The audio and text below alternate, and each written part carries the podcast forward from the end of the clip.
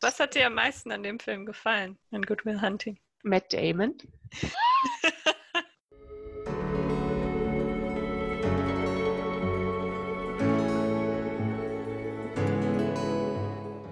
Hallo und herzlich willkommen zum Spoken German Podcast. Mein Name ist Lisa, ich bin Deutschlehrerin und ich möchte euch mit diesem Podcast helfen, euer Hörverständnis zu trainieren. In dieser ersten Folge zum Thema erzählen euch meine Schwestern und meine Freundinnen Nicola und Christina von ihren Lieblingsfilmen. Vorsicht, Spoiler-Alarm zu ein paar Filmen, unter anderem Die Katze auf dem heißen Blechdach, Walls with Bashir, Jenseits von Eden und Zeit des Erwachens. Hier ist Nicola. Einer meiner ersten Lieblingsfilme war Knocking on Heaven's Door, ein deutscher Film mit Til Schweiger und Jan-Josef Liefers. Die lernen sich kennen. Beide haben eine Krebserkrankung und gehen so auf ihren letzten Trip zur Nordsee, weil ich glaube, einer der beiden hat noch nie das Meer gesehen. Und dann fahren sie zusammen zur Nordsee und erleben verrückte Dinge. Eigentlich ist es so ein Road-Movie. Moritz Bleibtreu ist dabei, in einer unheimlich witzigen Rolle, finde ich. Den Soundtrack mochte ich unheimlich. Ich finde das bei Filmen auch immer total wichtig. Und auch schon älter Good Will Hunting. Was hat dir am meisten an dem Film gefallen? Matt Damon. ich glaube, ich fand es beeindruckend, dass dieser Student, der, der war kein Student, nein, der hat da geputzt. Und der hat ja dann, während er da die Flure geputzt hat, die Aufgaben, die Matheaufgaben der Studenten gelöst. Stimmt. Und am nächsten Tag waren ja alle überrascht, wer hat diese Aufgabe gelöst? Die ist ja unlösbar. Und dann war es der Putzmann. Und ich meine, dass der Professor Robin Williams ihn äh, gefördert hat und unterstützen wollte. Und ich glaube, mich hat dann diese Beziehung beeindruckt zwischen dem Professor und dem entdeckten Mathe-Genie. Und dass da jemand ist, der ihn so unterstützt und möchte, dass er vorankommt und ja, für ihn kämpft. Hm. Ich glaube, das fand ich gut. Ansonsten mag ich sehr gerne europäische Filme. Ich habe zum Beispiel im Studium einen Film kennengelernt und zwar ist es ein norwegischer Film, der heißt Elling. Bei Elling geht es um zwei Männer, die für zwei Jahre in der Psychiatrie waren und so ein bisschen von der Außenwelt abgeschlossen, würde ich mal sagen. Und die zwei ziehen zusammen in eine WG und versuchen ihren Alltag zu bewältigen. Der eine ist ganz zwanghaft und ja, ich glaube, man würde sagen Autist. Und der andere hat eine geistige Behinderung. Äh, und da sind so schöne äh, Gespräche, dass es richtig Spaß macht, den Film zu gucken. Es ist irgendwie lustig, an einigen Stellen auch traurig. Aber so bemerkenswert, wie man die beiden Hauptdarsteller mag, auch und besonders, weil sie so anders sind. Noch ein deutscher Film, der mit zu meinen Lieblingsfilmen gehört, ist eigentlich Bang Boom Bang der ja ganz in der Nähe hier spielt, in Unna. Da geht es eigentlich um so einen Kleinkriminellen, der irgendwie in was reingeraten ist, wie das oft dann so ist. Und ja, auch unheimlich witzige Szenen, unheimlich witzige Dialoge. Ja, schon ziemlich Ruhrpott, Ruhrgebietssprache und auch so Ruhrgebietsmenschen. Und dann habe ich über dich einen meiner Lieblingsfilme kennengelernt, ein britischer Film, Sterben für Anfänger. Den liebe ich, den gucke ich heute auch noch total gerne. Es geht um eine Beerdigung. Auf dieser Beerdigung trifft die ganze Familie ein und es kommen die verrücktesten Sachen ans Licht über den verstorbenen Vater. Also ganz skurrile Dinge passieren unter den Familienmitgliedern und sind unheimlich lustige Charaktere, finde ich, jeder so mhm. für sich wirklich unheimlich lustig und total nett zu gucken. Hier ist meine Schwester Wipke mein Lieblingsfilm eigentlich immer schon gewesen ist Die Katze auf dem heißen Blechdach nach einem Theaterstück von Tennessee Williams mit Paul Newman und Elizabeth Taylor. Und in dem Film geht es um also eine Familiengeschichte und die Konflikte zwischen den verschiedenen Familienmitgliedern. Brick, der von Paul Newman gespielt wird, und seine Frau Maggie, die von Liz Taylor gespielt wird, fahren zum Geburtstag von Bricks Vater und Bricks Bruder und seine Frau und Kinder kommen auch. Die erwarten praktisch alle, dass Big Daddy bald stirbt und wollen ihren Anteil an dem Familienerbe sicherstellen. Brick nicht. Brick ist überhaupt nicht daran interessiert, aber Bricks Bruder und seine Frau und zu einem gewissen Anteil auch Maggie. Also Brick selbst will mit der Feier nichts zu tun haben. Er wollte eigentlich auch gar nicht kommen und fährt dann nur hin, weil seine Frau Maggie ihn überzeugt. Und Brick ist Alkoholiker geworden. Er wirft sich den Tod seines Freundes Skipper vor. Und er glaubt, dass Maggie ihn mit Skipper betrogen hat. Maggie will um Brick kämpfen und sie sieht sich halt wie die Katze auf dem heißen Blechdach. Also die Katze, die sich festkrallt, aber immer wieder runtergeworfen wird. Also Brick lehnt sie total ab, aber sie will halt um die Ehe kämpfen. Also alle kommen dann zusammen an dem Haus von Bricks Eltern und der Arzt der Familie sagt Brick dann unter vier Augen, dass sein Vater unheilbar krank ist. Die anderen wissen das wohl schon. Es kommt dann zur Konfrontation zwischen Brick und Big Daddy. Sein Vater will wissen, warum Brick trinkt und warum er Maggie nicht mehr liebt. Und letztendlich kommen dann am Ende alle Spannungen, alle unterdrückten Gefühle, Vorurteile, Neid und so weiter zum Vorschein. Und in einer Szene am Ende, die mir immer sehr gut gefallen hat, sagt Brick dann, er sei die ganze Verlogenheit leid und zwingt praktisch alle der Wahrheit ins Auge zu sehen. Was mir auch an dem Film unheimlich gut gefällt, ist, dass man mit den Protagonisten richtig mitempfinden kann. Man kann alle verstehen, alle wirken sehr lebensecht. Der Film zeigt die Wichtigkeit, ehrlich miteinander zu sein. Und der Film zeigt halt, dass nur in Verbindung mit dieser Ehrlichkeit, selbst wenn sie schmerzt, eine Hoffnung für authentische Beziehungen letztendlich besteht.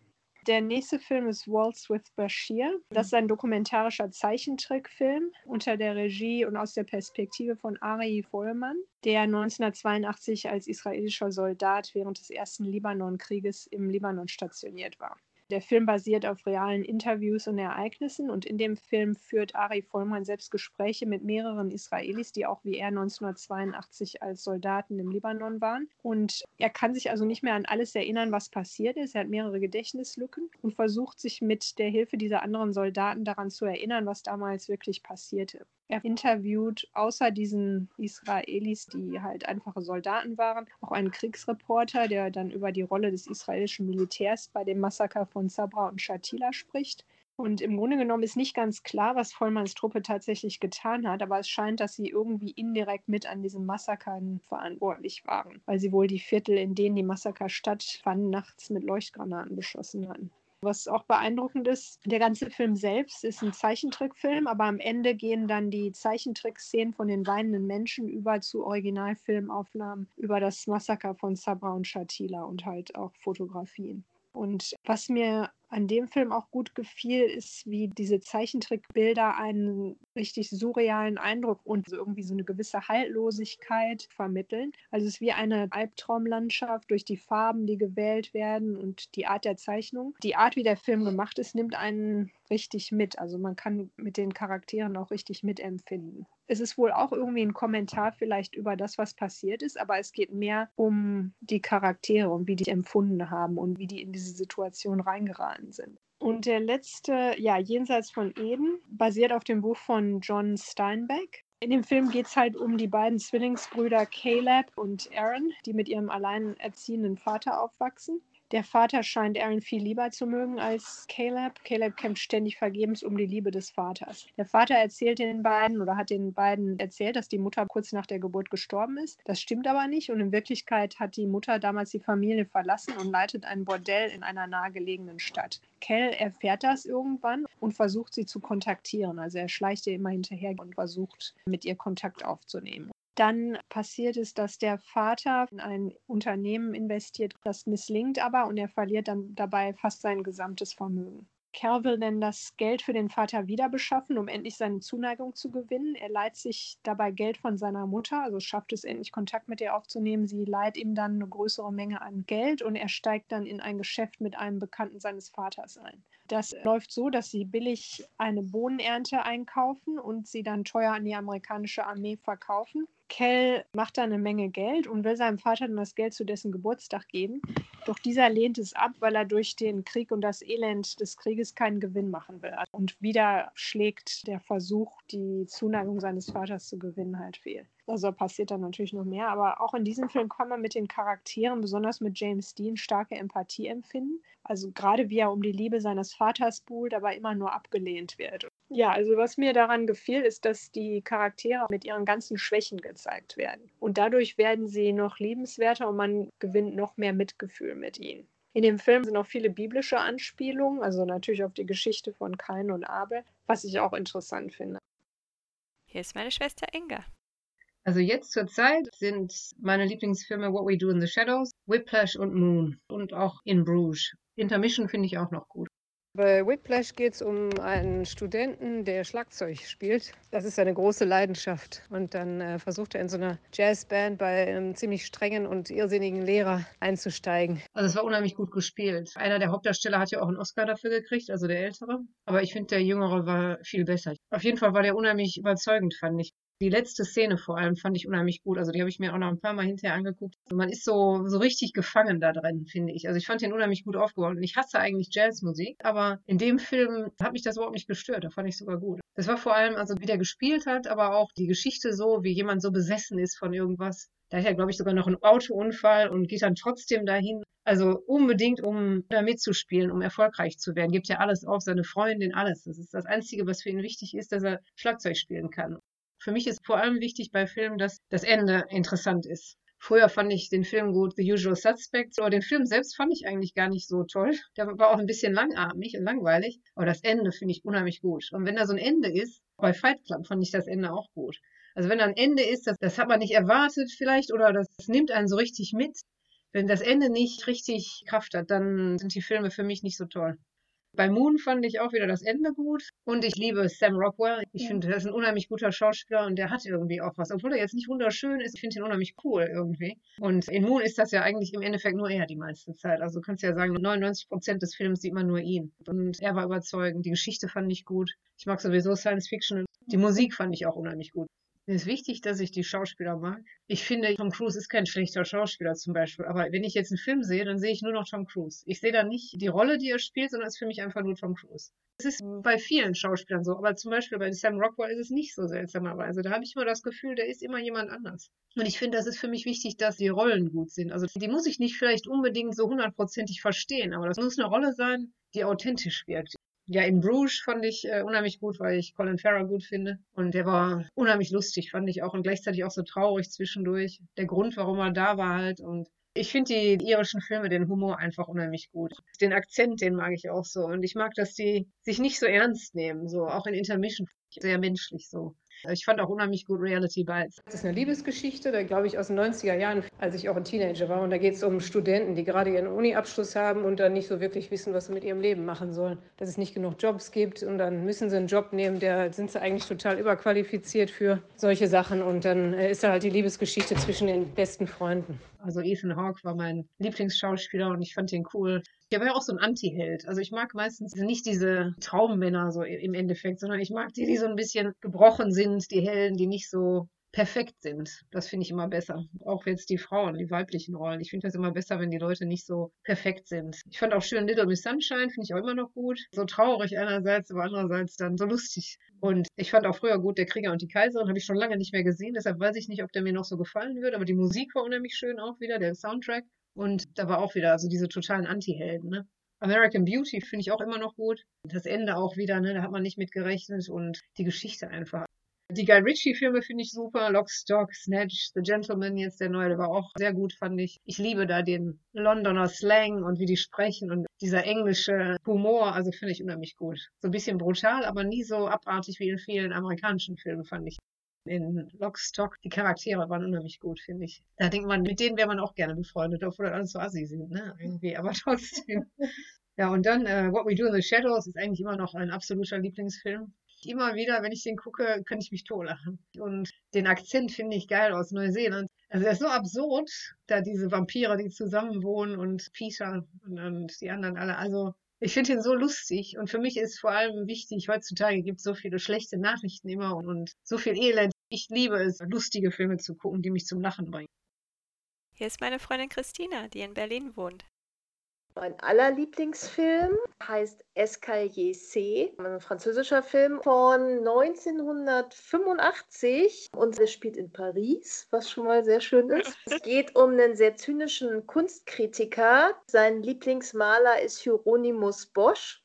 Er sieht alles sehr negativ und er ist ein Frauenheld, hat einen großen Frauenverschleiß. Und also der Film ist benannt nach seiner Wohnumgebung und es ist auch so eine ganz eingeschworene Hausgemeinschaft. Und in diesem Haus wohnt dann auch eine ältere Frau, die dann auch so vom Schicksal her für ihn ziemlich bestimmend sein wird. Und was ich sehr schön fand, war wirklich so diese Hausgemeinschaft. Die treffen sich dann auch, glaube ich, jedes Wochenende oder alle paar Wochenenden, hören dabei viel klassische Musik, hm. die auch mich irgendwie seitdem durch mein Leben begleiten, weil ich die alle so toll fand. Ein bestimmtes Stück von Debussy zum Beispiel. Und er lernt dann auch eine Frau in einer Ausstellung kennen sind dann so ein paar Dinge, wo er plötzlich so menschliche Begegnungen hat und wo er auch menschlicher wird, aber doch immer wieder aneckt mit so seiner zynischen, negativen Art. Und was ihn dann aber verändert, ist, dass er eben diese ältere Nachbarin kennenlernt und die erhängt sich dann in dem Haus. Also das klingt ein bisschen makaber. Er bekommt das mit und das nimmt ihn dann furchtbar mit und er beginnt sich mit dem Schicksal dieser Frau auseinanderzusetzen und die kommt aus Israel und ist halb Jüdin und halb Araberin und ihr Mann ist schon gestorben und sie weiß nicht so wirklich, wo sie hingehört und hat sich eben deshalb auch umgebracht, weil sie sich nicht mehr auf der Welt zu Hause gefühlt hat und würde gerne im Garten mal begraben werden. Es klingt alles total kompliziert, aber es macht in dem Film total Sinn und eben dieser Foster Lafont, der Kunstkritiker, macht sich plötzlich diesen Wunsch dann zu eigen und setzt alles daran, dass er ihr diesen Wunsch erfüllt. Während dieses Prozesses wird er irgendwie menschlicher, lernt dann auch einen Künstler kennen. Es gibt so eine Szene, wo er sagt, in dem Lächeln und der Schleife eines kleinen Mädchens steckt viel mehr von der Welt als in den Hieronymus Bosch Gemälden. Und der Film hat mich extrem beeinflusst, dass Paris immer so ein Sehnsuchtsort war. Diese Auseinandersetzung mit Kunst, auch diese Auseinandersetzung zwischen Zynismus und einem liebevollen Blick auf die Welt und für mich ganz toll der Film.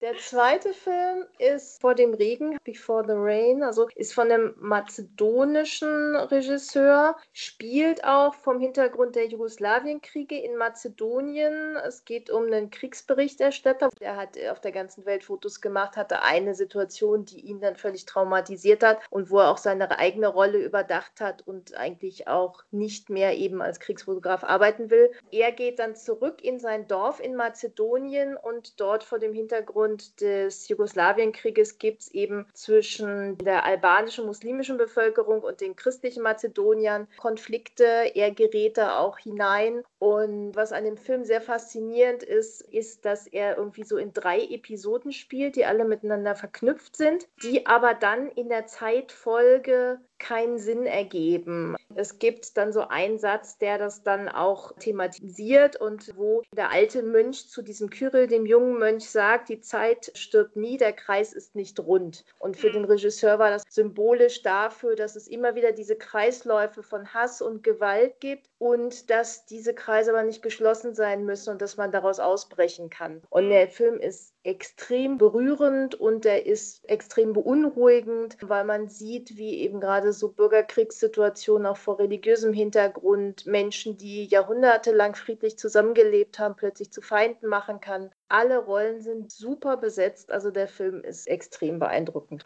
Der dritte ist auch so einer, und zwar ist es Die Zeit des Erwachens. Awakenings. Also Robin Williams spielt einen jungen Arzt in einem Brooklyner Krankenhaus, arbeitet in der Psychiatrie und hat dort viele Patienten, die in so einem Dämmerzustand quasi gar nicht anwesend sind, ist auch kaum Ansprache und es wird so hingenommen bisher von den Ärzten und Pflegern. Und dann bemerkt er aber plötzlich, weil er eben mit den Patienten auch arbeiten will und sie auch fordern will bei einem von den Patienten, dass trotzdem in diesem Zustand, der so eine Art Locked-in-Syndrom ist, das Bewusstsein immer noch da ist. Und dann gibt er ihnen in hoher Dosis ja Dopamin und dadurch erwachen sie wieder. Und das ist irgendwie auch extrem berührend, wie die aus dem Zustand wiederkommen, wie sie teilweise realisieren, dass sie Jahrzehnte weg waren, was sie verpasst haben. Und das ist extrem menschlich und berührend und von Robin Williams auch ganz toll gespielt und Robert De Niro spielt diesen einen Patienten großartig. Und das Tragische am Ende ist dann aber, es beruht ja auch alles auf einem realen Fall, dass der Körper dann leider daran adaptiert und so hoch die Dosen auch sind an Dopamin, irgendwann reicht es nicht mehr und dieser Zustand kehrt zurück. Und das ist natürlich schrecklich und ich habe bei dem Film auch so oft schon so schlimm geweint, aber finde ich wirklich ganz toll gemacht. Und aber auch diese Menschlichkeit Möglichkeit, weil dann ja mit den Patienten danach die Pfleger anders umgehen, weil sie wissen, dass sie das mitbekommen, wie man mit ihnen umgeht. Der ist so ein Film, der die Wichtigkeit von Mitgefühl und Menschlichkeit irgendwie mir sehr mitgegeben hat. Christina und ich fanden bei dem Gespräch heraus, dass wir beide auch den Film Eternal Sunshine of the Spotless Mind zu einem unserer Lieblingsfilme zählen. Ich fragte daher Christina, was ihr an dem Film besonders gut gefällt.